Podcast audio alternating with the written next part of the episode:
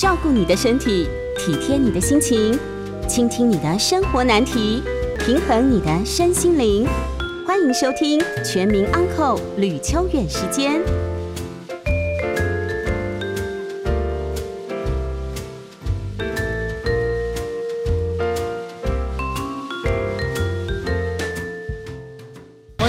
八新闻台每周晚上八点播出的吕秋远时间，我是吕秋远哦。那么我们今天是讨论法律的时间，没有来宾啦。那么 今天要来跟各位讨论的是一些在这星期比较重要跟法律攸关的新闻哦。那么但今天主要都是政治新闻比较多啦，例如说我国跟尼加拉瓜断断交，那断就断吧，反正人生嘛，这种事情。这种事情就是，呃，我们钱比不过人家，这个援助比不过人家，那这个国家它的特殊属性又那么的特别，那当然这里面跟政治比较相关，我们就不讨论了啊。我们来讨论的是这星期比较有意思的一些跟我们民众生活有关的新闻啊。那么这星期其实没有什么太多的呃生活法律新闻，但有一件事情很特别，就是。呃，台南有一家店家哦，他是卖虱目鱼粥。其实台南的美食相当多，例如说牛肉汤啊，或者是像我们今天讲的虱目鱼。那么这个虱目鱼粥店呢，它发出了涨价的消息哦。那涨价，当然这个东西就是对于店家来说，这是他的自由嘛。我们常讲，嗯，最近物价真的好像都在涨哦。那这个物价涨的原因当然很多，可是就这一家虱目鱼粥，它涨价呢，引起了网友呃不同的反应。那相当多的反应是认为说，它怎么可以涨价？那这个时候呢，这个店家的粉丝专业，好，就是他在网络上的网页哦，就被很多的呃，就是民众。上面去留负评，那这个机制其实很有趣，就是当我们讨厌一个人，或者说当我们呃觉得这个店有一些问题的时候，那过去比较没有类似的管道，那现在的话就是只要这个店家有网页，我们就会上去就是批评这个店家，那或者是攻击这个店家，甚至把它比如说一到五颗星。可能三颗星算一般，五颗星算很好，他就故意给他留一颗星，然后说这个很烂。那特别是在我们现在有所谓的 Google，Google，我不知道年纪稍长的朋友知不知道，就是总之你在网络搜寻上有个 Google 的工具，那就会直接评论把它刷一星负评这样子。那这件事情呢，其实在网络上引起非常多不同的意见。那我个人是比较倾向，如果这个事业不是独占，不是寡占，这经济学上的独占寡占，就是反正只有我这一家，而且我就是民生用需要的。比方说，就我们谈说独占事业自来水，好，那这种自来水公司是法定独占，这种法定独占就是我们认为水这个东西很重要，所以原则上我们就让一家公司来做全部的水的事业。那这是法律赋予他的权利嘛？那或者说像是现在比较像是以前是独占，现在比较像寡占啊。但这种寡占其实还是独占，就是台电。好，除非像这种比较比较呃后好石油好了，石油就是中油跟台塑，那这个情况就是我们讲寡占。除非像这种所谓不是完全竞争市场，或是不是竞争市场的这个行业啦，否则其实人家要涨价，那他的事嘛。这讲句实在话，他涨价你觉得难吃或太贵就不要去吃啊，这没什么啊。你总不能限制店家说，我跟你说你就是不能涨。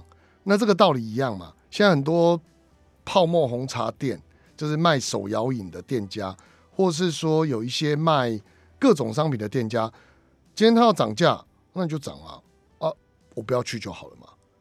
那除非说这个店家是我一定得去的，那一定得去的应该不多啦。哦，就像我们讲的。呃，便利商店的咖啡一杯可能四十块，那某些很很有名的店家他可能一杯是一百八，那你自己选嘛。你觉得我附加了一百四十块，那个感觉是一种文青的感觉，那你就买啊，你付得起你就买啊。那你觉得这个不行，我们没有道理要求人家说你要配合我这样子哈。所以呢，在这个在这个事件里面，其实很多网友去做这个事情，我会觉得会有一些问题。什么问题哈？我先来讲下一个新闻。这个事情很类似。就是高雄有一家修车厂的老板，因为他不满意说屏东的某个民宿老板娘对他的修车厂这个留下负评，然后呢，他就找他的好朋友们一起对这个民宿刷负评，就都留一颗心这样，然后找朋友来赶快就把它弄得很烂。那这时候呢，整个网页上就一堆负评嘛，那大家就觉得你这家店是不是很烂啊？怎么没有人要去？这个时候呢，民宿老板就对这个修车厂的老板提妨害名誉。那高雄地方法院也判这三个人有罪。好，虽然判很轻啊，大概拘役四十天到二十天，可是民事赔偿就要赔三十万。好，那这件事情其实跟我们刚刚讲的那件事情是有关联性的。为什么这样讲？哈，这件事情涉及到一个网络上的概念，叫做公然侮辱或加重诽谤。那这个事情我在过去很早很早以前就讲过。我们首先先厘清第一个法律概念哦，其实这个都属于妨害名誉啦，不管是公然侮辱或加上诽谤，这个都算是我们妨害名誉底下的两个罪。好，妨害名誉底下很多罪啊，还有一个罪叫做诽谤死人罪，就是如果有人骂我们的先人，哈，呃，捏造不实的事实，这都还可以提高。最有名的在。在三四十年前吧，台湾有一个非常有名的叫“谤韩愈案”，就是诽谤韩愈。韩愈是谁呢？韩愈就是唐宋八呃八大家的韩愈。那这位韩愈呢，他有后人在台湾，那么就有人写了文章骂韩愈这个人，就韩愈的后人就提告了，说你是诽谤我们祖先啊，诽谤死人案。那如果照这个标准的话，其实。很多人可能都会去骂，呃，先总统蒋公哈，就是在在在解严之后，很多人对于这件事情，那蒋家的后代可能就会去提告，但当然没有了哈。嗯，总之，这个诽谤死人的这个就是诽谤亡者的这种呃罪行是存在的，妨碍名誉它有很多不同的不同的罪啊哈。那当然，呃，我们过去也曾经提到过，公然侮辱。加重诽谤，诽谤这三个是最常见的。诽谤死人很少见啊，没有人去，就很少人去告这个东西哦。那么地检署也花非常非常多的心力在处理这种所谓网络上骂来骂去，尤其网络来了，大家躲在荧幕后面，反正就随便乱写这样子，以为抓不到。那么这种罪呢，比较麻烦的事情就是，呃，追查其实不是那么容易。不过在讨论这个。这个追查之前，要先让听众朋友再复习一下这三个罪到底有什么不同哈。公然侮辱，简单来说就是用具体的人事物、形容词、动词去骂对方，通常这种都是简洁有力。比如说说人家是猪，说人家是畜生，那或者三字经，那这个呢私讯不算。啊，比如说我们常常会收到私讯，就是谩骂的私讯，尤其是在争监护权的时候，爸爸骂妈妈，妈妈骂爸爸，都是用禽兽、畜生、畜生不如去骂对方。私讯的话不算，好，一定要在公开场合骂对方，这种形容词或者是一个字的、三个字的、五个字的，反正都可以。好，这种叫做公然侮辱，所以要公然哦。好，私讯不算。那诽谤跟加重诽谤的差别在哪里？诽谤也是一样用嘴巴讲，加重诽谤为什么加个加重？好，加重这两个字就是你用文字，文字去散发。那文字去散发，因为我们都讲嘛，其实现在开玩笑讲说，很多呃国家都在呃跟这个所谓的大公司去奋战一件事，叫做被遗忘权。什么叫被遗忘权？比如说。我曾经上过一个什么媒体，那我希望网络上不要搜寻到，最好把我遗忘。事实上，这个部分在法律上很多的争议都在讨论。可是事实上，现代的社会跟四十年前的社会就是不一样。你今天只要有一个事情被网络上记载下来，有人去讲你怎么样，那这个东西就会一直留着。好，那只要输入这个人的名字，或是或是输入这家公司，可能就可以找到这过去这样的东西。那诽谤罪基本上就是传播不实的讯息，不是用文字，是用嘴巴讲。比如说，我们就跟好几个朋友，或者在公开场合，不是用具体的形容词，也不是用名词去形容对方，而是讲一个没有发生过的事情，或是对这个人明显是栽赃，然后乱讲的，没有查证的，那对于人家的名誉造成损害，这个叫诽谤。那最常见的，比方说，在呃三姑六婆的用这个形容词，其实性别不正确了，但我现在只能想到这个形容词哦，就是当在一群人前面，我们去讲说啊，这个人呢，其实他的塑形不好，他有前科这样子，好，结果一发现，哎，他没有前科，是我们自己乱讲的，也没有去查证，那这时候就有可能会涉嫌我刚刚所提到的诽谤罪。那加重诽谤罪，则是直接打字或者直接写写文字。那么写成书面，在公寓之间啊，公寓大厦之间，比如说，我觉得这个住户呢，他外面偷人啊，那我就写了这个东西，到处散发，什么这个人很糟啊，到处散发，那这样呢，就叫做 加重诽谤。好，那么分清楚这三种不同的概念之后，我想听众朋友就比较了解，说以这个罪来讲，刚刚我所提到的台南这一家店。或者说是刚刚说的修车厂这个老板被判刑，这个到底是什么罪？他们呢，原则上来讲，有可能涉及的就叫做加重诽谤，不是公然侮辱，也不是诽谤，是叫加重诽谤。那这是我们哈很多听众朋友都会不小心犯的，尤其是现在政治，我我跟各位讲哦，现在政治议题很热。我刚不是一开始提吗？什么尼加拉瓜断交了？接下来又要公投啊！很多人在网络上吵成一团，就用一些不堪的文字去骂对方，这个在法律上都有可能处罚。真的冷静一点，不要以为躲在荧幕后面人家都抓不到哈。那这个部分其实真的非常麻烦。等一下广告回来，我跟各位讨论一下为什么这个部分有罪。我们待会见。欢迎回到九八新闻台吕秋远时间，我是吕秋远哦。那么我们刚刚提到了，就是我们朋友们非常。容易触犯的，其实刑法里面有很多罪，不是每个罪我们都容易触犯。比如杀人罪，杀人罪算了吧，那一般人要杀人还真没那么容易啊。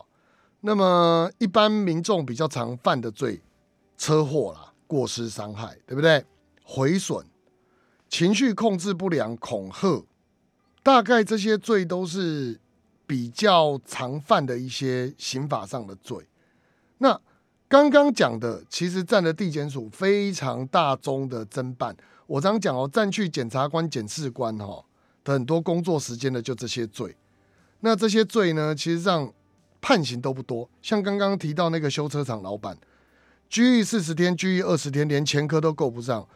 呃，如果听过我们广播的就知道，基本上前科哈是有期徒刑以上才叫做前科，拘役是不算前科的。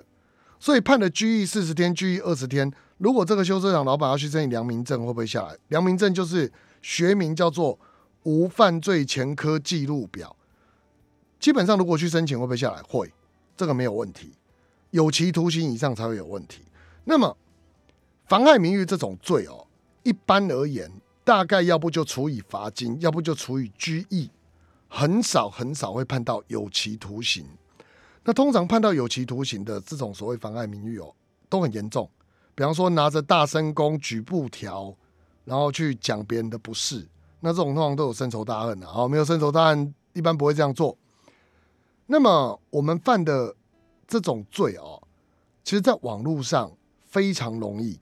好，那为什么我讲说以 Google 这个事情，在 Google 评论上刷人家一星，有可能会犯法？我跟各位说。其实，在呃成立这种罪上面，并不是那么容易。我举一个例子来讲，比方说，我们去人家的店里面吃牛肉面，吃完之后呢，我们刷一星，说这家牛肉面又贵又难吃，啊，太油腻，然后店员服务态度不好，给一颗星，可不可以？这要看情况。如果我们今天真的去过，那当然就可以；如果我们没去过，就不行。各位可以理解我意思吗？今天我们当然有资格，我是消费者，我当然有资格对于这家店发表评论。比方说，我认为这一家店的东西难吃，好不好吃是主观的，我就不能认为难吃吗？我就不能认为他服务态度不好吗？我我喜欢少油的牛肉面，它放了太多油，我就不喜欢。我觉得这肉太老，不行吗？当然可以嘛。也就是说，我身为一个顾客。我有权利对于这个餐厅的这个供应的服务发表评论，再难听，这个也都还好哈。除非我们直接对老板骂三字经啊，那当然就是公然侮辱。我讲的是加重诽谤，加重诽谤的要件就是你必须要传播不实的事实。好的，我既然没去过，我凭什么说这个东西很难吃？那就有问题啦，所以就刚刚讲的那一家台南的私木鱼粥店，倘若今天呃，他因为涨价，那一堆呃这个网友在上面留负评说又贵又难吃，下次不去了。好，假设这样写，然后刷一星，这个网友有没有犯法？取决于他到底有没有去过，因为下次不去了，代表你去过嘛。也就是说，如果当老板，呃，真的生气了，他把留负评的人一口气五十个全告，这时候这五十个人要怎么样来证明他自己是发表对于事情的评论，而非恶意的是要攻击这个店家呢？他的处理方式就是证明自己真的去过。那这个当然要怎么证明就不好说了，有的用发票了，好，有的是用朋友了，但。跟各位讲，这就是我跟各位说的“忍一时风平浪静”嘛。人家涨价到底关你什么事啊？然后呢，就算今天它真的很贵又难吃，你没去过，干嘛凑热闹啊？或者是我刚刚讲的，有些政治性的议题，你可以就事论事，但你为什么要攻击这个人呢？那你为什么要去讲这个人不对呢？基本上不能就事论事吗？好，不能就事论事，那就少讲两句，讲的难听一点，各位。政治这种东西啊，跟信仰一样，你很难去改变人家的想法。人家不会因为你在上面骂了谁、说了谁，他就跟着你的意见改变了。这北风与太阳的故事嘛。政治信仰很多都是，呃，与生俱来、根深蒂固，甚至没有理由的。我就讨厌这个党，不行吗？哦，你要跟我讲这个党有多好，我就是不认同嘛。啊，这时候你为了这件事情，你在网络上就留言说你就是什么。你就是怎样，甚至用三字经或者用具体的，比如说猪啊、什么狗啊，去讲对方，哎，这个真的没有必要，因为这个犯法的可能性相当高。哈，那我刚刚讲就是政治评论上很多就是公然侮辱了。好，那回到刚刚讲的加重诽谤，关键点就在哪里？关键点就在于。当你下评论的时候，你所陈述者是不是事实？如果是事实，原则上有机会不构成犯法。好，那我为什么讲原则上？因为有也不能讲有例外啦，应该是说这件事情如果跟公益无关者，还是有可能犯法，即使是实在的。为什么？因为我们会认为你。饭可以乱吃，话不要乱讲。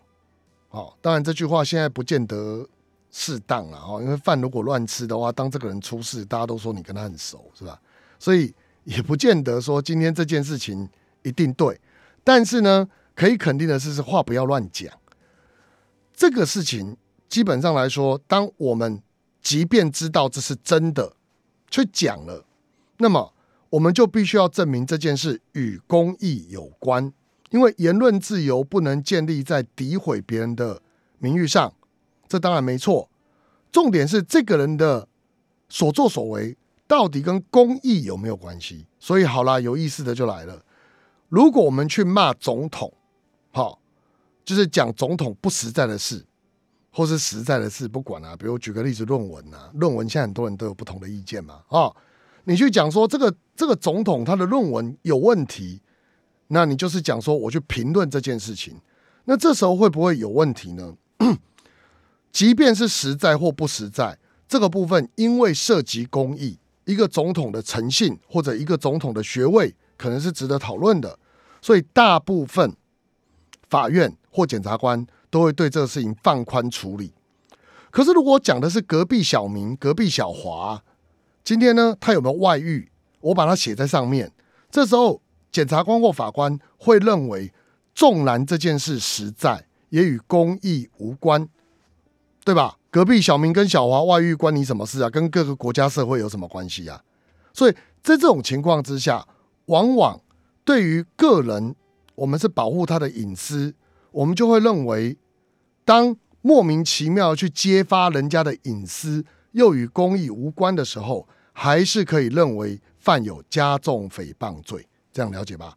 所以整理下来哈，我们发现一件事情：言论自由很重要。但是注意一下自己的口德，在写东西的时候，嗯，好好的讲话，这很重要。我们常讲，人呐，花了几年学习开口，却花了几十年都学不会闭嘴。那这个事情自己要练习一下，不要想到什么就写什么就答什么。好，这第一点。那如果真的要写，好，请注意几个事。第一，请针对客观事实去评论。好，而且这个客观事实是自己亲身经历过的，那原则上问题不大。好，第二，如果今天这是个人的私德，原则上不要去评论，因为这个个人的私德，当我们去评论的时候，就有可能被界定为与公益无关，除非这个人很重要，特别是有担任政府公职，那去讲才会比较有道理。如果讲的是一个私人或者是一个素人。我们去讲这个事情的时候，即便是事实，也有可能被认为有罪。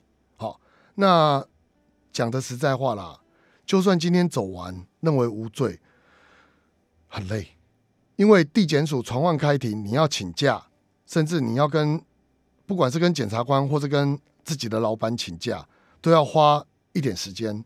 然后呢，开完庭之后，在面对检察官的质问，我们要去准备证据、写状子、请律师。都只因为自己某天晚上在网络上无意义的发言，其实对自己的人生来讲都不是有太好的事情哈。所以提醒各位，很多的消息它不见得是真的，媒体报的也不一定是真的。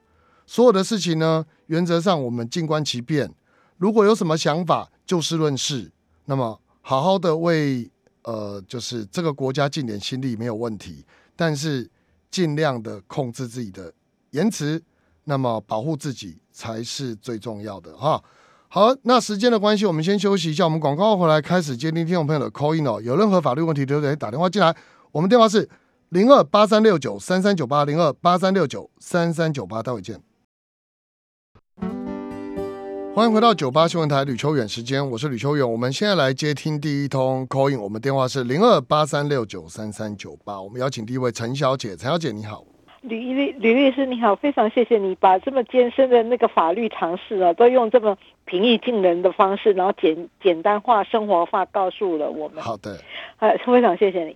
那我现在就是有个问题哈，嘿，你说，我家里有好几个兄弟姐妹，嘿，那因为我他们都结婚成家，那我没结婚，嗯，那跟爸爸住在一起，嗯，那爸爸说妈妈往生了，嗯，然后爸爸是说他有一间房子。嗯，以后那一间房子，小小的公寓房子，嗯，然后他打算就全部那个就送给我就对了。哦，那我现在就是说，怕我兄弟姐妹很多，以后会呃有纷争，一定会有啊。对，那所以我现在可不可以请我爸爸立一个遗嘱？没有用，因为他们会有特留份。哦，这个我们以前都讲过啦，遗遗产哈，我跟你讲。还没过世之前叫财产，过世之后就叫遗产。财产没有特留份，遗产是有的。所以，所以呢，什么叫特留份呢？来，你几个兄弟姐妹？五个。五个嘛。好，原则上父亲过世的时候，这间房子每个人就是五分之一。哦，如果你爸爸立了遗嘱说这间房子全给你，嗯那你就是拿一半，他们各拿，呃，应该是不是一半呢？严格来讲不对，应该说严格来讲，他们每个人就拿十分之一，然后四个人拿十分之四，也就是五分之二，然后你拿五分之三。好，答案就是这样。那如果我爸爸现在要全部给我，那我应该要如何处理这件事情？叫你爸去，请你爸去申请印鉴证明，然后办赠与。人家那个房子多少钱？那个房子好像一千多万，呃，公告限值呢？公告限值差不多七百万。七百万，那你看你在不在乎赠与税啊？如果你不在乎赠与税的话，那就一次过喽。啊，嗯大概赠与税的话会有百分之十左右，你可能要缴七十几万。哎，没有啦，不到七十几啦，因为你要扣掉一个免税额两百二，大概是这样。所以大概应该怎么？你你可以分两种情况去做，第一种情况是你可以分四年把它过完，四年把，嗯，哦，就是赠与让呃两百用赠与两百，，对对对对，用免税额四年把它赠与完毕。嗯哼哼。那如果你觉得这样太麻烦，你愿意缴税，那就是呃直接把它移转过来，请代书去办办赠与，然后办赠与的时候呢，你可以缴就是赠与税。那赠与税就扣掉免税额之后，假设这个房子七百二，扣掉两百二，嗯那就是缴个五十万的税，那就解决了。所以就是请个代书帮我。哎，请个代书帮你做处理就可以了。哦哦，我大概了解了，谢谢你啊，啊，辛苦了，好，谢谢。拜。好的，这个遗产的规定，我们过去都曾经讲过哈。原则上，当呃有人过世的时候，就我们长辈过世的时候，那么立遗嘱有没有用？立遗嘱当然有用，可是遗嘱啊这种事情都会卡到一个我上次呃每次都跟各位朋友讲的，叫做特留份。那这个特留份有点麻烦，因为这个特留份呢，如果是直系血亲卑亲属的特留份，都是应继份的一半。那么以刚刚提到的情况来讲，应继份的一半，什么叫应继份？就是没有写遗嘱之前可以继承那一份，叫做应继份，应该继承的那一份。所以，如果是爸爸过世，那么五个兄弟姐妹，那当然就是每个人五分之一。这个事情你没有办法用遗嘱在生前处理掉的，所以我常讲，如果真的想给谁，那就给谁。那但这个法律问题，过去有人谈呃询问过说，可是我们不是说过户前两年都算遗遗产吗？不，这个部分是这样讲的：过世前两年赠与的财产，它并不是算遗产，而是纳入 遗产税的课征范围。纳入遗产税的课征范围就是，到时候呢，这个房子假设爸爸在今年过给我，他很不幸在明年走了，那这个时候呢，他过给我的赠与税，我刚刚举刚刚的例子哈，比如说是五十万的赠与税，那这个五十万的赠与税呢，可以去抵所谓的遗产税。那但是这个房子要纳入遗产税的课征范围，其他的兄弟姐妹能不能就因为这样说，这叫做遗产？不行啊！这个算法基本上我们还是把它认定什么？我们还是把它认定成，其实它就是已经赠与出去的。所以，当爸爸还在的时候，倘若今天真的要觉得说我某个财产要给谁，最好在生前赠与，绝对没有问题。一旦是死后赠与，即便写遗嘱就没有用。那这最常见的就是我们讲说张荣发，长隆集团的前总裁张荣发在过世之前，他有立了一份遗嘱。那这个诉讼现在还在打，各位不不夸张，现在还在高院高等法院审理中哦。都过世多久了？各位看看。好，他的问题是什么？就是其实我也不知道张总裁当时到底怎么了。这个遗嘱是生效的，可是他忘记做一件事，就是他应该要安排特留份。他没有安排特留份的结果，就变成是今天所有的孩子们都可以针对要怎么分这个财产表示意见。好，那取得应继份的二分之一。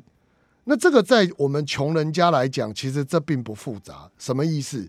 那不外乎爸爸的财产就什么，就钱嘛，就房子嘛。那钱跟房子，我们去做计算很简单。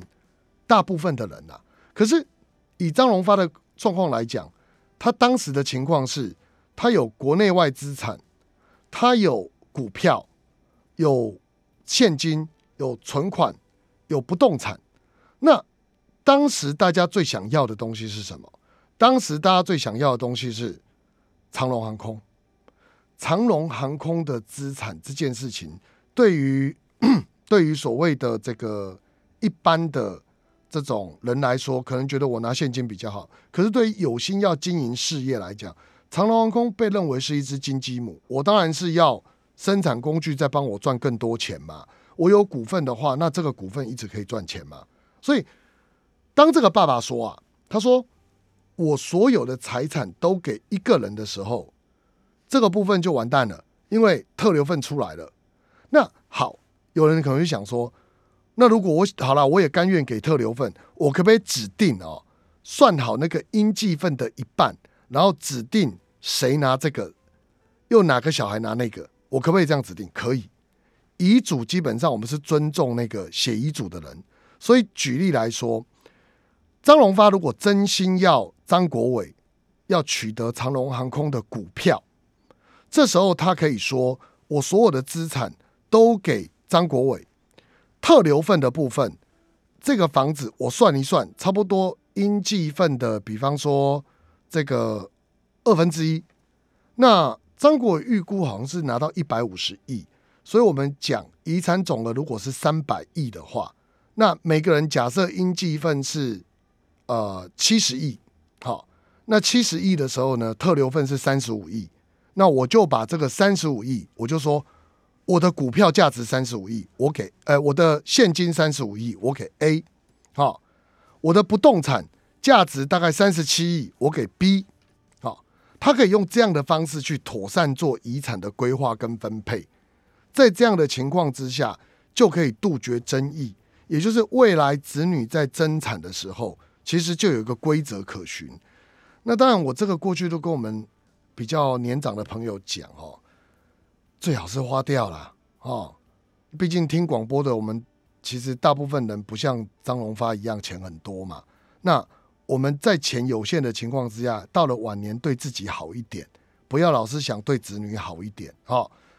那对自己好一点的方式，当然就是让钱变成自己喜欢的东西。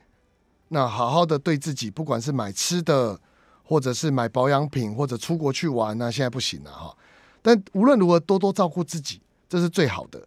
那么，倘若今天还是用不完的时候，在做规划，我们不妨可以再清楚一点。比方说，找把儿子女儿找来，跟他们说，爸爸的规划是什么，妈妈的规划是什么，讲好了啊。有谁不服气的讲，不要到时候到法院去，呃，告兄弟姐妹互告说你一定是给爸爸怎么样，你你给妈妈怎么样，今天爸爸才会这样写，不要这样哈。有事情我们现在谈开来，如果因为这样你不要孝顺我，那就算了，我随你。啊啊，如果因为这样你不孝顺我更好，我遗嘱通通改掉，我甚至剥夺你的继承权，这个部分都是我们在呃避免兄弟戏强一个比较好的方法。那当然，身为晚辈，我们也不用去想那个，不用想什么，不用去想说，哎，爸爸为什么对他比较好，对我比较不好？我跟各位讲啊，五根手指头伸出来都不一样长，父母一定有他偏爱的这个这个儿子女儿。那讲句实在话，反正不是我们赚的，那就算了。有些事情不是我们，就不是我们。我今天才跟我们一个律师在讲，他说他一个同梯的这个，就是跟他差不多年纪，才三十几岁，得了胰脏癌。很快就走了，就很发现到移转到死亡非常快。那这些事情其实对我们来说，就是跟各位说啊，老天爷什么时候带走我们都不知道。重点是什么？好好过好每一天，这才是重点啊！哈，好，那都没有人扣印，时间的关系，我们要休息一下了。广告回来，我们来接呃扣印，如果有的话，没有我就继续讲其他案例哈。我们电话是零二八三六九三三九八零二八三六九三三九八，待会见。欢迎回到九八新闻台吕秋远时间，我是吕秋远。我们继续来接听 call in 啊，电话是零二八三六九三三九八，但你现在打电话进来应该没有办法 call in 的，因为前排两位来，我们第一位严先生，严先生你好，呃，吕律师你好，哎，请说谢，谢你多次的帮忙，哎呃，功德无量啊，我知道我知道你。的案子我知道，哎啊是啊，现在呢有个？问题跟你是这样，我母亲在生前的时候还没有过世之前，我们请了一个公证人，嘿，有立案的公证人到现场，嗯，呃呃，做了那个呃这个他身后的财产的交代，公证遗嘱吗？呃，公证遗嘱。好，然后呢？呃，就是说，因为他生前，呃，或在外面住院啊，什么东西欠了一些钱，他是交代我来处理。好，然后呢？然后这个公证遗嘱可不可以拿去当做继承用？可以啊，但我要看那个上面是不是写遗嘱，是不是公证遗嘱？我不知道活着的时候也要写公证遗嘱是吧？啊，是啊，那我不知道那上面是不是遗嘱的意思啊，还是他只是写说本人负债交给呃我的孩子严某某去处理啊，这样就不叫做遗嘱啊。哦哦，他上面写的是，呃，就是有公证人在旁边，然后说，因为他住院期间，然后花了一些钱，然后希望自己指明公证人也在旁边，我的妹妹也在旁边，指明说，他以后走了以后，把他的部分交给我去处理，把他的部分，把谁的部分？因为我爸爸死的时候，他抛弃嘛，哎那我有四，我有兄弟姐妹，一共连我四个人，等于每个人就二十五分之一。是然后我我我有一个弟弟没有结婚，后来死掉了，哎他又把财又把我弟弟的那个那个名下的二四分之一又过又过回来到他的名下。谁的名下？那就是他的，他是谁？我我爸爸死掉的时候，我母亲抛弃，然后我有我有兄弟姐妹，一共四个人，所以我们四个人每个人就四分之一的继承。对啊，但是我的意思说，你妈妈没有权利指定别人的财产要怎么弄，她只能指定自己啊。对，我听懂，我现在还没讲完。然后我我妈妈抛弃以后，我有一个有个弟弟，他死亡了，死亡以后他的四分之一，我弟弟的四分之一，这是我知，道，你问过我啦。上次我不跟你讲了吗？上次我有跟您提到过了，你你来事务所找我的啊，你忘记啦？我听懂。嘿我是说我弟弟的四分之一，我妈又继承回去。嘿，那他在他往生之前，我请了公证人。好啊，那他可以把那四分之一给你，可是有特留份，这样子。还有特留问是什么？请你解说一下好吗？好好好，那你电话先挂断啊。来，我们接听下一个黄小姐。黄小姐你好，喂，你好，嘿，是那个，因为律师今天有讲到那个诽谤之类的哈，那如果像有一些就是会去闹场的，那这一种算什么？闹场，他怎么闹？讲给我听。呃，譬如说他到店家或者是一些开会的场所，然后去大声指责指责什么？指责当事人，譬如说对待他不公啊，或者是店家的东西有问题啊，诸如此类的，可以啊，这样是有可能构成诽谤罪，有可能，但具体情况还是要根据，比如说我刚刚讲他有没有来消费？啊，嗯嗯。呃，他这个本身讲的东西跟公益有没有关系？比如说他在店里面大声嚷嚷说你们的饮料有蟑螂。啊，这样子，嗯。那就看是不是真的有啊。不是，那那我的意思是说，他有一些人的目的就是要给他的那个当事人，就是要给他丢脸，目的是这样。目的是这样，那就看有没有真的有这样的事情啊。如果有这样的事情是用这样的，那就看是不是跟公益有关呢、不是，对不对那他只是私人的利益，那这样也 OK 吗？哎，看他讲什么，来来来，举例他讲什么。呃，也没有 也没有具体的例子，我只是想说，因为我们常看到有人故意去闹场，那要有具体的例子，我才能回答你。嗯。大概是这样。嗯，所以所所以我的我的意思是说，有些人他是故意要给，呃，譬如说他讨厌某个人呐、或者是譬如说，好啊，就像那个譬如说夫夫妻或男女朋友，然后他可能到他的公司去闹，还是怎么样？那要看他讲什么，你讲的都太抽象了。嗯就是你要讲的是，比如说一对男女朋友，他们分手之后，嗯女生跑去男生的店里面说：“你这个始乱终弃的劈腿男。”哦，这样讲，嗯，这件事跟公益有关吗？对啊，如果跟公益无关的话，对还是有可能有罪。这样了解吗？呃，就是他也可以构成诽谤，有可能哈。嗯，OK，好，辛苦谢谢了。好，像刚刚举例子就知道了。可是各位听众啊，节目内容要细心听。像刚刚那位严先生，你要问的特留份是什么？我刚刚不都讲了吗？哦，要认真听，因为基本上我都有解释。如果再重复问一遍的话，有些听众朋友的时间，像刚刚后来有两通，我知不知道？有时候朋友都喜欢呃一起问。好、那之前节目下半场刚开始的时候就没有什么人打电话进来，所以要把握时间。然后呢，我在上面有解释的时候，各位可以认真听一下，好不好？